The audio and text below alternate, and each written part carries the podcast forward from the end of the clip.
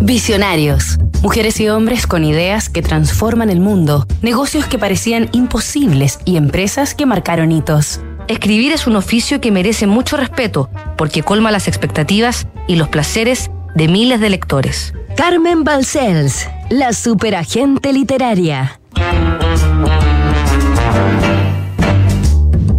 Esta semana en Visionarios hemos recorrido la historia de la catalana Carmen Balcells, quien propició el boom latinoamericano de la literatura en Europa y el resto del mundo, cuando en la década de 1960 comenzó a tomar la representación de los escritores más talentosos de este lado del planeta, ayudándolos a difundir sus obras y negociando por ellos sus derechos de autor ante las casas editoriales.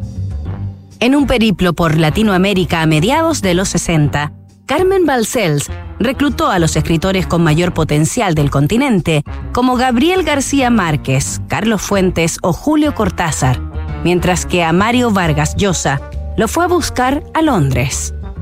Comenzaba por ofrecerles un trato inicial de 500 dólares mensuales para que pudieran dedicarse a escribir tranquilos, despreocupándose de necesidades materiales y de la gestión para la publicación de sus respectivos libros.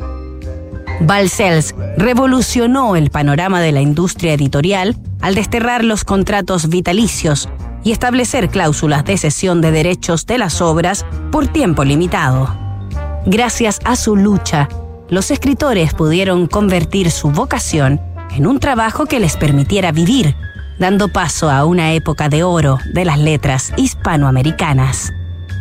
Carmen Balcells representó a seis premios Nobel de literatura, entre los que se contó Pablo Neruda, y también a grandes bestsellers como Isabel Allende. En alusión al título de uno de los libros de Gabriel García Márquez, los escritores le apodaron La Mamá Grande, ya que se preocupaba de buscarles buenas casas conseguir colegios para sus hijos, brindarles apoyo emocional e incluso a varios, incluidos García Márquez y Vargas Llosa, se los llevó a vivir a Barcelona para protegerlos de cerca.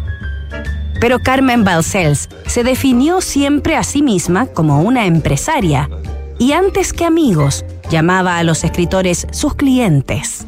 Un día, al finalizar una conversación por teléfono, García Márquez le preguntó si acaso ella lo quería y Balcells le respondió, no puedo contestarte eso, porque supones el 36,2% de la facturación de mi agencia.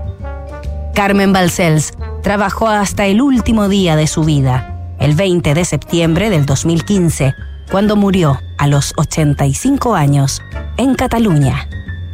Nos reencontramos el lunes con la historia de otro inspirador visionario. Las últimas reformas entregan más facultades al servicio de impuestos internos. Auditorías tributarias, observaciones, liquidaciones. PwC Chile tiene un equipo experto en defensa del contribuyente que puede ayudarte en la solución de estos conflictos. Conoce más en pwc.cl.